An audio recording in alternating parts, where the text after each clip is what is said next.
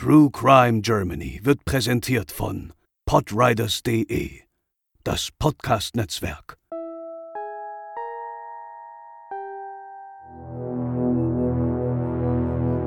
Es war ein unerbitterliches Katz-und-Maus-Spiel, aus dem der damals 40-jährige Bruno Fahrbayer stets als Sieger hervorging. Mangelnde Funktechnik, träge Fahndung und veraltete Karteien ließen ihm genug Zeit, immer drei Schritte voraus zu sein und sogar ein Leben zu nehmen. Heute bei True Crime Germany der Waldschrat Bruno Fahrbayer.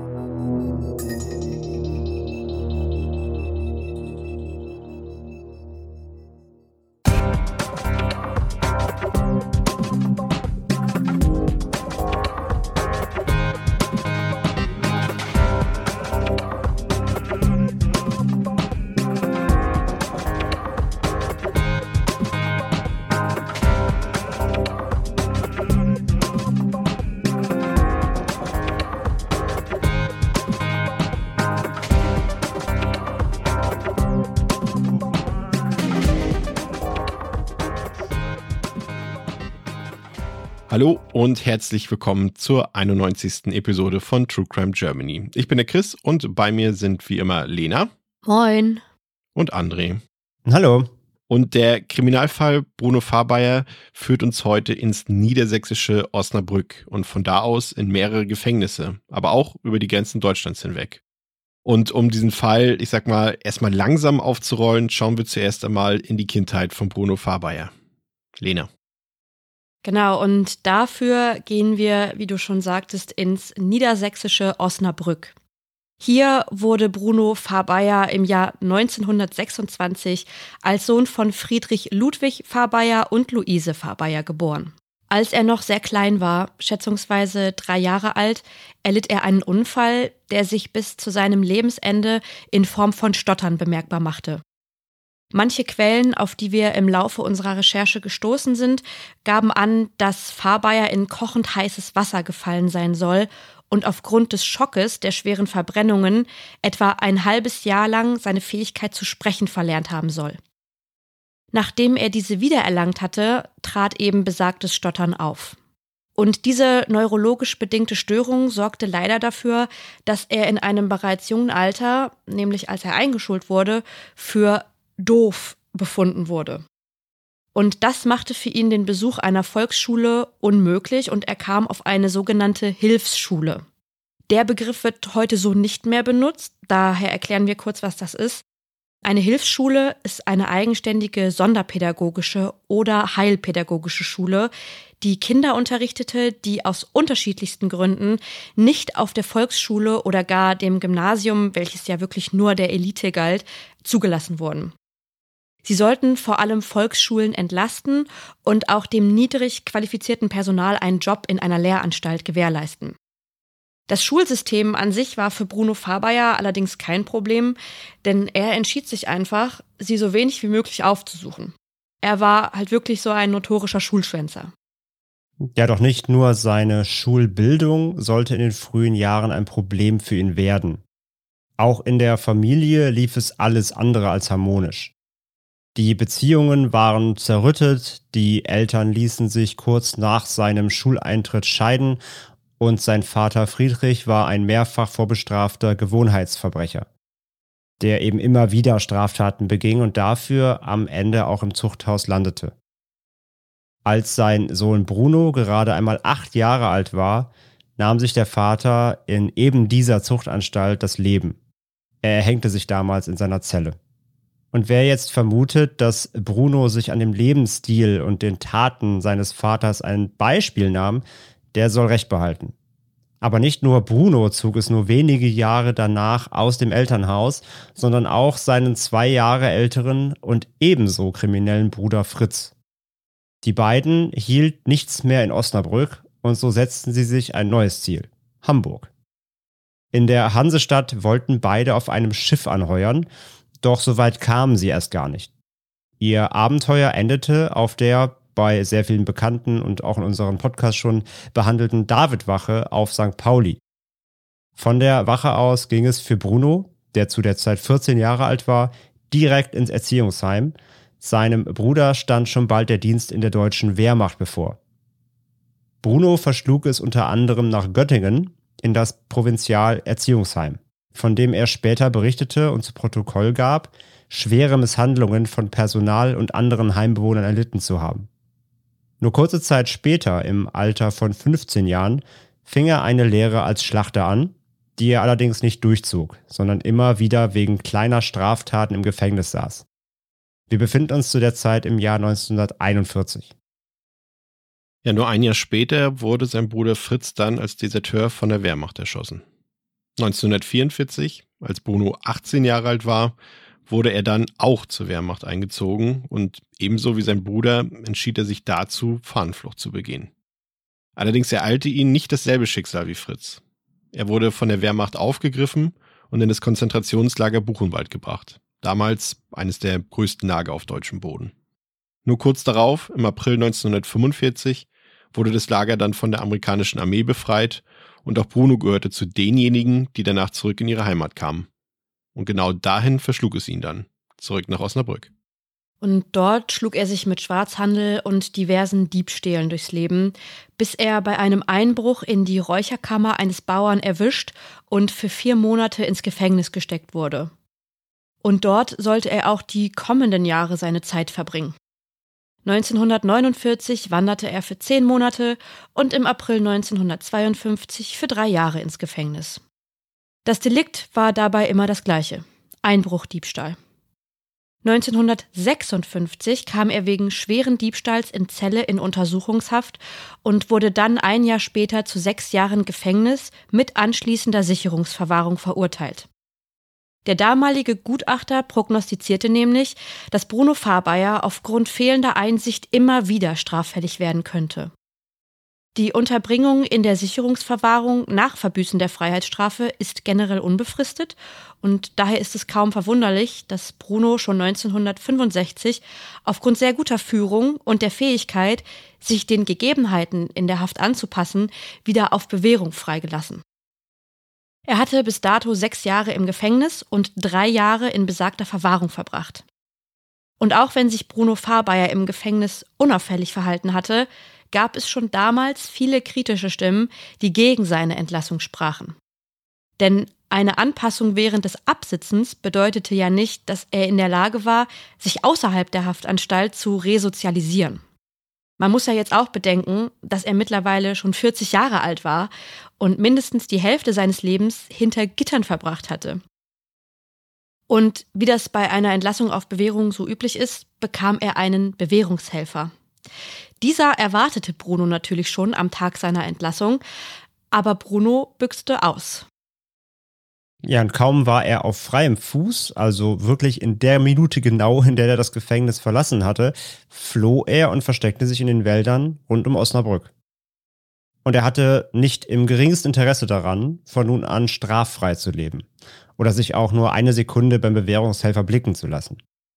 Er machte also genauso weiter wie bisher und so gingen ab Mitte November 1965 immer mehr Meldungen über Einbruchdiebstähle bei der Kriminalpolizei im Osnabrücker Land ein. Von einem Landstreicher war die Rede, der allerhand Lebensmittel, Kleidung, Geld und Haushaltsgegenstände klaute. Eben das, was man so zum Überleben in den Wäldern brauchte. Doch am 29. Dezember 1965 sollte sich die kleinkriminelle Laufbahn von Bruno Fabayer drastisch verschlimmern denn zum ersten Mal nahm er in Kauf, dass ein Mensch aufgrund seines Einbruchs verletzt wurde, vielleicht sogar lebensgefährlich. An besagtem Tag brach er gegen 2.45 Uhr in der Früh beim Postbeamten Alois B. in Gretesch nahe Osnabrück ein und wurde wieder einmal ertappt. Aus dem Wohnzimmer der Familie klaute er aus einer Handtasche ein paar Mark und manche Quellen beschrieben sein weiteres Vorgehen wie folgt. Nachdem er im Wohnzimmer fündig wurde, betrat er das Schlafzimmer von Tochter Irmentraut und bedrängte sie.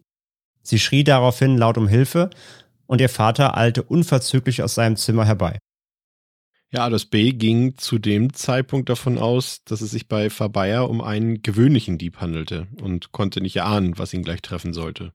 Bruno Fabayer griff nach einem Kleinkalibergewehr und schoss direkt auf den Postbeamten.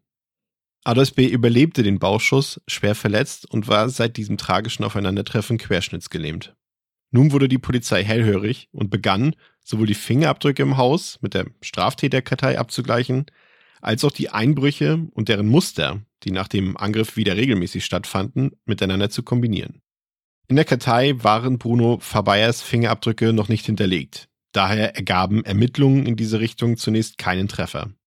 Doch ein Sachbearbeiter schien sich zu erinnern an einen Mann, der nach einem immer gleichen Schema Einbrüche beging und auch immer wieder straffällig wurde.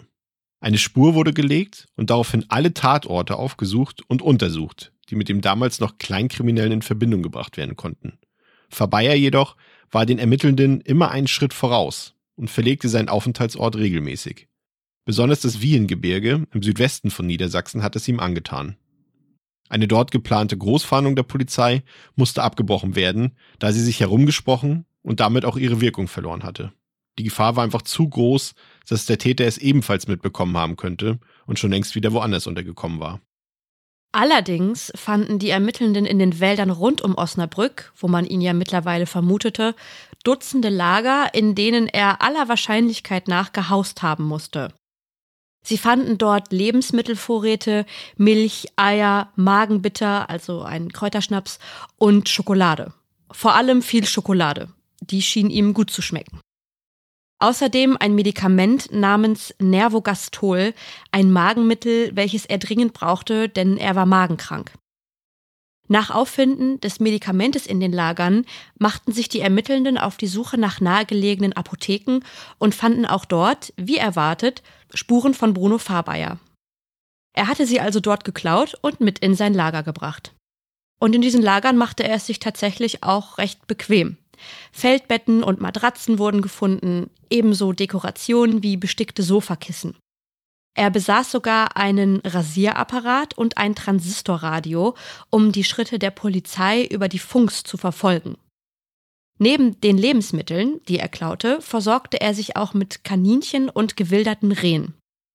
Neben den eher harmloseren Fundstücken fand die Polizei allerdings auch Gewehr- und Pistolenmunition sowie Geschosse und Hülsen.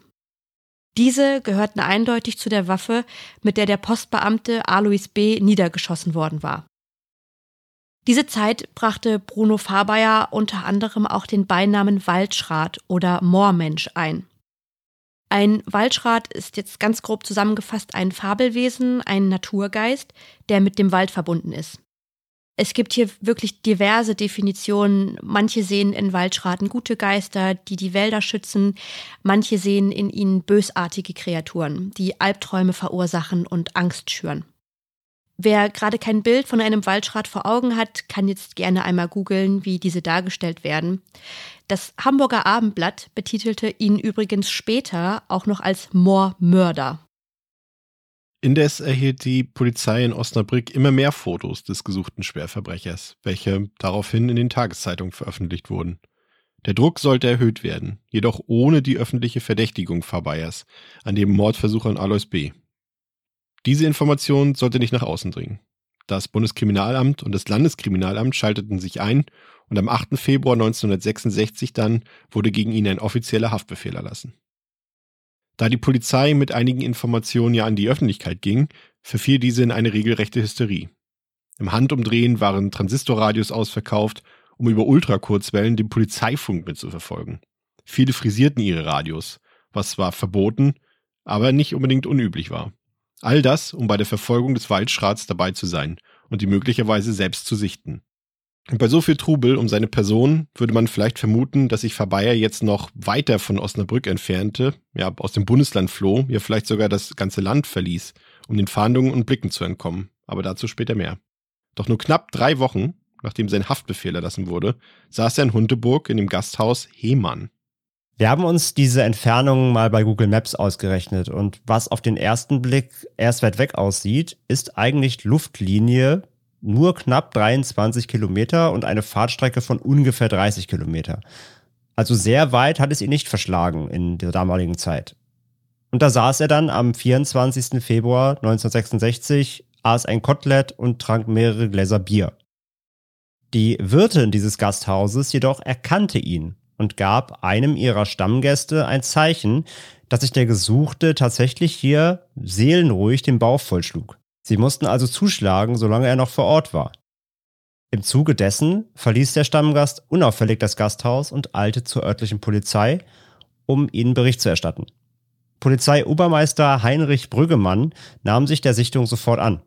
Und leider geschieht in nur wenigen Momenten der wohl schlimmste Teil der kriminellen Laufbahn von Bruno Fabayer. Brüggemann und der Gast eilten zurück zur Gaststätte, in der Hoffnung, dass er noch dort saß, um ihn direkt und ohne großes Aufsehen festnehmen zu können. Doch als sie ankamen, fuhr der Gesuchte schon auf einem Fahrrad an ihnen vorbei, sodass sie direkt mit dem Auto die Verfolgung aufnehmen mussten. Der Waldschrat ließ daraufhin das Rad liegen und floh in den Wald, Heinrich Brüggemann hinter ihm her. Beide verschwanden in die Stille und das Dunkel des Waldes, bis Schüsse zu hören waren. Bruno Verbeyer hatte auf Brüggemann geschossen und ihn, anders als Alois B., nicht nur schwer verletzt, sondern auch tatsächlich getötet. Die Rettungskräfte konnten sein Leben nicht mehr retten. Er starb an seinen Verletzungen auf dem Weg ins Osterkapellner Krankenhaus. Ein Gedenkstein steht heute an der Stelle, an der Brüggemann den Waldschrat stellte. Die Inschrift lautet hier starb von Mörderhand Polizeiobermeister Heinrich Brüggemann, 24. Februar 1966. Ja, Verbeyer gelang wieder einmal die Flucht in ein nahegelegenes Moor und spätestens nach dem Mord an Brüggemann war er der meistgesuchte Verbrecher Niedersachsens. Eine neue Fahndungsaktion wurde angestoßen, die den Namen Aktion Jägermeister trug. Jägermeister vermutlich deswegen, weil es sich bei dem besagten Kräuterschnaps im Lager vom Waldschrat vermutlich um genau diese Spirituose gehandelt haben musste. Da sie wussten, dass er sich äußerst gründlich über alle möglichen Quellen über die aktuelle Verfolgungsjagd um seine Person informierte, streute die Polizei bewusst Falschmeldungen, um ihn zu verunsichern und aus dem Konzept zu bringen. Sogar auf Polizeifahrzeuge mit Funkverkehr wurde verzichtet, damit ihm diese Informationsquelle unzugänglich gemacht wurde. Doch diese Methode war fraglich da sie die Ermittelnden in große Gefahr bringen konnte. Denn eines war sicher, Bruno Verbeyer war gefährlich und vor allem bewaffnet. Vor dem Gebrauch einer Waffe schreckte er nicht zurück. Der Waldschrat war laut ihren Aussagen nachtaktiv und in der Lage, in der Natur oder fernab jeglicher Zivilisation zu überleben. Wir erinnern uns, dass die Ermittelnden das Magenmedikament und die heißgeliebte Schokolade in den Lagern gefunden hatten. Und ja, er konnte tatsächlich alles andere als nur von der Natur leben. Das zeigten kurz nach dem Mord an dem Polizisten erneute Einbrüche in Haushalte, aus denen er gezielt Essen klaute. Die Ermittelnden und er lieferten sich ein wirklich bitteres Katz-und-Maus-Spiel und auch die Öffentlichkeit half leider wenig dabei, den Mörder endlich zu fassen. So sollte er bei einer Gelegenheit eingekesselt werden. Doch dadurch, dass so viele Schaulustige vor Ort und Stelle waren, musste die Aktion abgeblasen werden. Hubschrauber kreisten über den Wäldern und Spürhunde verfolgten auf dem Boden jeden erdenklichen Hinweis. Bis sie auf einen Bauernhof stießen. Sie vermuteten, dass er sich im Schutze des Gebäudes aufhalten könnte und auch gerade nachts dort Schutz suchte. Also schlossen sie erneut einen Kessel, um ihn zu umzingeln, doch noch bevor sie in die Nähe kamen, war er auch schon wieder weg. Die Durchsuchung des Hofes brachte keinen Erfolg. Der Flüchtige war mittlerweile umgestiegen. Der Wald war ihm nicht mehr sicher genug. So kam es, dass er häufiger in Wochenendhäuser einbrach und die Nacht dort verbrachte. Und er wanderte. Er befand sich nicht mehr in Niedersachsen, sondern setzte seine Flucht Anfang März 1966 erst Richtung Bielefeld, dann Paderborn und schließlich Bad Driburg fort. Er war in Nordrhein-Westfalen. Dieser Umstand sorgte auch dafür, dass die Aktion Jägermeister ebenfalls über die Grenzen des Bundeslandes ausgeweitet werden musste. Im Nachhinein ein großes Problem, denn der Prozess war zäh. Laut Innenministerium endeten die Fahndungsmaßnahmen der niedersächsischen Polizei an der Grenze.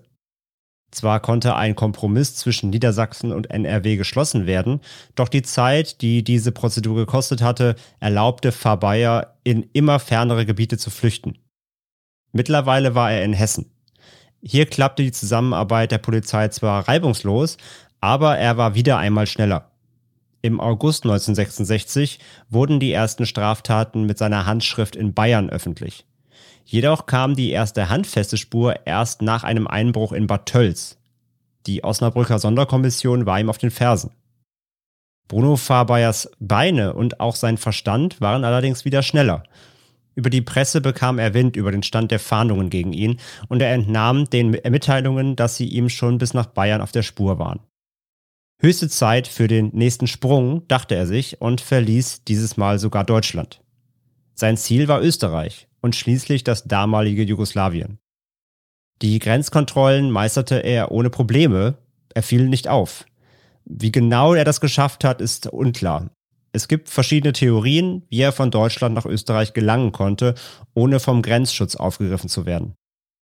Einige davon verweisen auf sogenannte grüne Grenzen, also Landesgrenzen, die zwischen offiziellen Grenzübergängen und in der Natur liegen.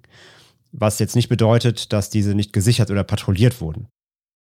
Und man könnte jetzt annehmen, dass ihm seine Flucht ein für alle Mal gelungen war, raus aus dem Visier der Ermittlungen der Soko, die vermutlich noch in Bayern nach ihm suchten, wenn sie denn überhaupt noch nach ihm suchten. Denn er ging fest davon aus, dass sich die Aufregung um seine Fahndung nun schon längst gelegt haben musste, und so kehrte er im Oktober des gleichen Jahres, also 1966, super kurze Zeit später, wieder nach Deutschland zurück. Und er beging am 29. Oktober direkt den nächsten Einbruch auf deutschem Boden. Tatort war Weißkirchen im südhessischen Hochtaunuskreis. Wieder einmal wurde er erwischt und musste fliehen.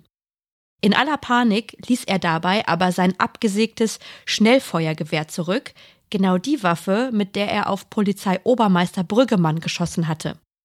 Er flüchtete und wer erneut nicht hinterherkam, war leider die Polizei. Wir nähern uns aber langsam dem Ende an alle Zuhörenden, die sich langsam fragen, wie lange diese Verfolgungsjagd noch gehen soll. Und die Auflösung ist wirklich unfassbar. Es war im Februar 1967.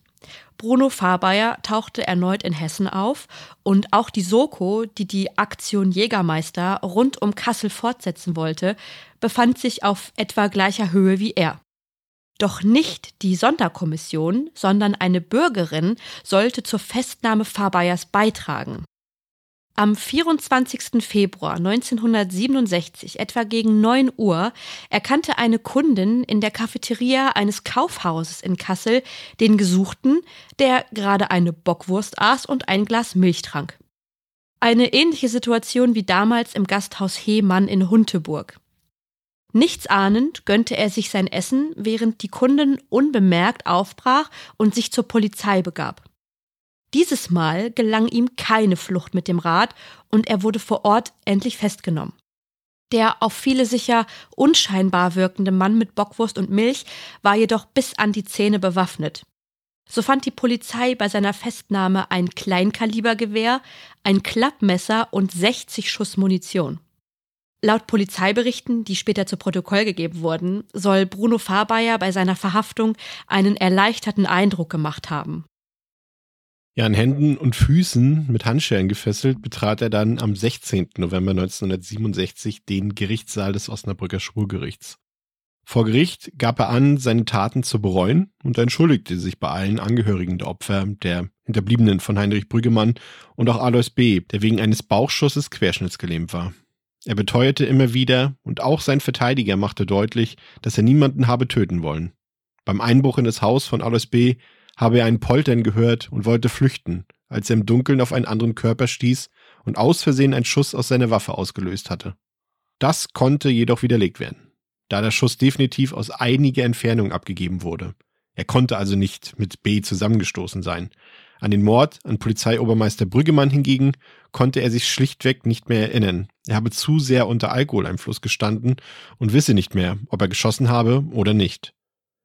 Nach vier Prozesstagen wurde Bruno Fahrbayer wegen versuchten Mordes, Totschlags in besonders schwerem Fall sowie schweren Rückfalldiebstahls in sieben Fällen, unerlaubten Waffenbesitzes und rund 400 Einbrüchen zu lebenslangen Zuchthaus verurteilt.